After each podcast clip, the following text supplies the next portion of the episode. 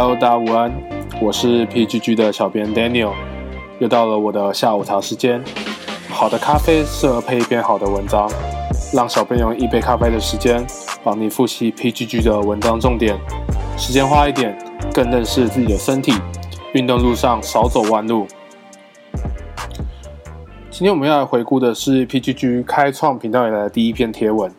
那我们当初在写这篇贴文的时候，设定的对象是要给完全没有运动习惯、想要尝试健身或是还在新手村的健身新手。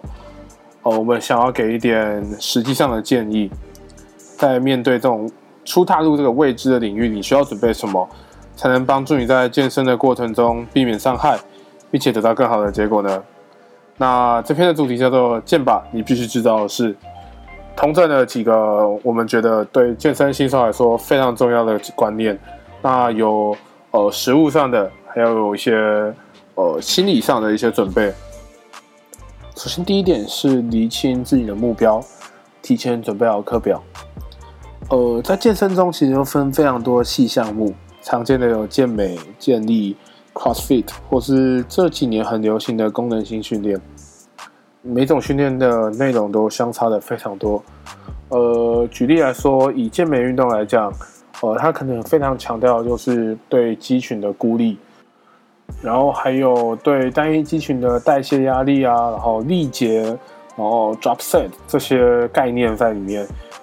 那在建立来说的话，它会跑非常多。其实就建立的课表，它可能会把一个建立的动作拆成一动、二动，然后呃，在重量的选择上也会跟健美运动差非常的多。好，那 CrossFit 就是另外一个领域了，它结合的有能量系统，然后体操，然后还有呃举重项目，这些其实都在 CrossFit 的训练的这个概念里面。那还有一些比较。就刚刚讲到这几年很流行的功能性训练，它其实就是把日常生活遇到的一些事情或者遇到的一些动作拆出来，放在训练里面去做呃加强，之后会再更细部的去做呃分析。那简单的讲完以后，大家可以发现，其实它的训练内容相差非常的多，所以我们才会把理清自己的目标摆在我们最前面第一个。如果你不知道你自己的目标，你就贸然的去选择做运动，其实也没有不好，但是我们会觉得这样会让你走很多弯路。对，那打个比方来讲，如果你今天进去健身房，你的目标就是想要练得跟大 H 一样超级壮，然后呃，可是你进去以后，你第一个遇到的却是一个练健力的选手，然后他也按照自己的观念就教你练健力的方式，你可能练了三个月，你可以举超重，可是。你的肌肉并没有很明显的维度，没有很明显的增长，你就觉得，呃，邱蛋姐，我是不是练错了？这样，那就浪费了。对，也不是说浪费，但就是比较这三个月就没有办法往让你往你的目标去推进。这样，那提前准备好课表的话，还有一个好处是比较不容易怠惰了。刚开始接触到这种踏出舒适圈的运动，其实很容易人会因为惰性就放弃运动，然后比较常见的就是。呃，大学一定会有这种同学，就是他上一天健身房，然后隔天他会跟你说他全身酸痛，然后休三天以后再上一次，然后再全身酸痛再休三天。那呃，我们鼓励这种精神，对他进去练就拼命，但是我们不鼓励这一种训练模式。那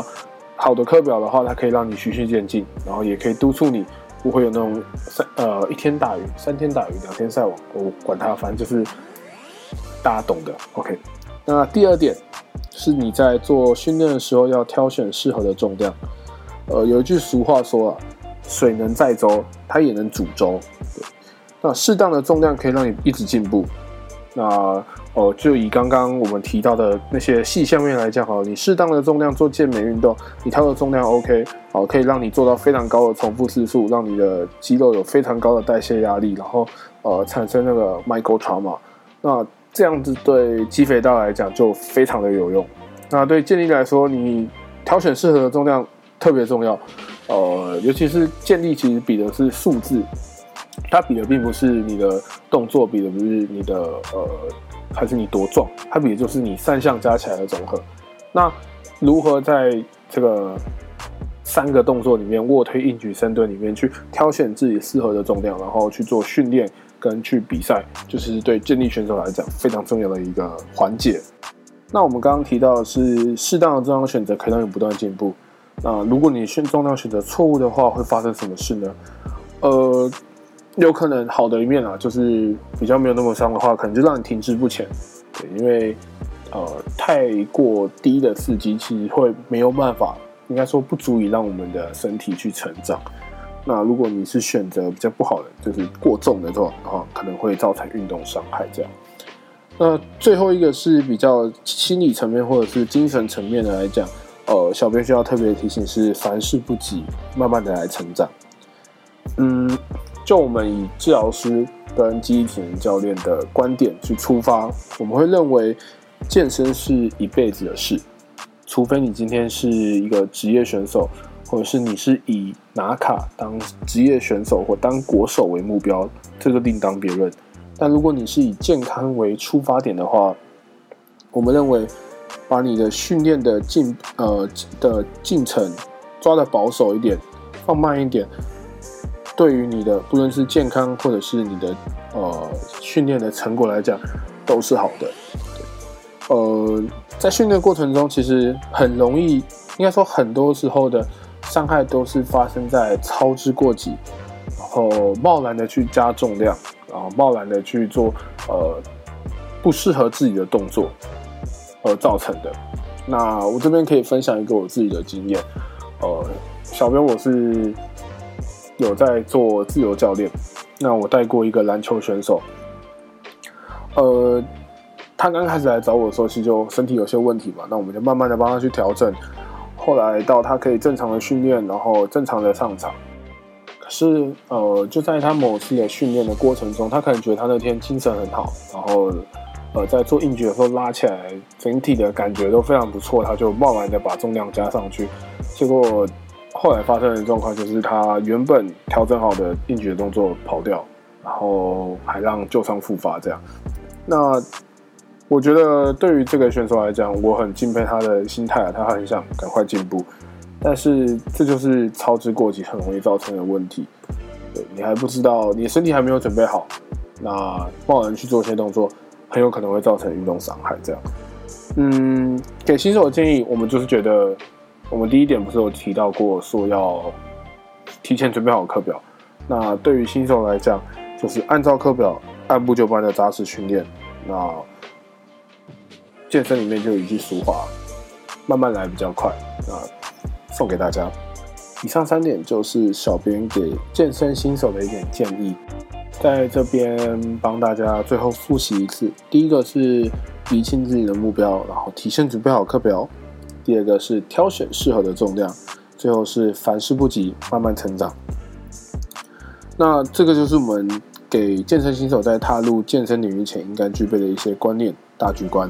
后续我们会继续跟大家来讨论如何有效的训练，然后各个专项的分析啊，如何打造良好的训练基础以及课表的安排。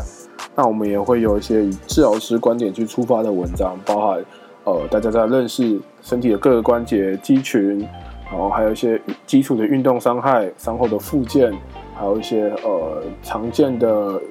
训练动作的错误啊动作的修正。那到这边先感谢你。呃，耐心的收听完我们的第二集 Podcast。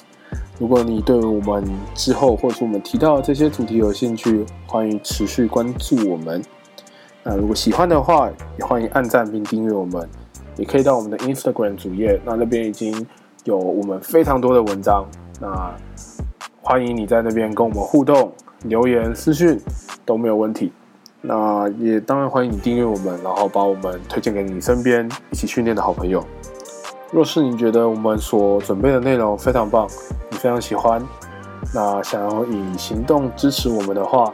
欢迎你到我们 Instagram 的主页点选连接，用一杯乳清支持我们继续创作优质的内容。那这节内容到这边差不多就结束了，我们下个礼拜会继续来讨论物理治疗与健身相关的议题。这个 Podcast 频道理想上会每周更新一集。那在我们的 Instagram 每周会更新两篇贴文，我们下次见喽！我是小编 Daniel，拜拜。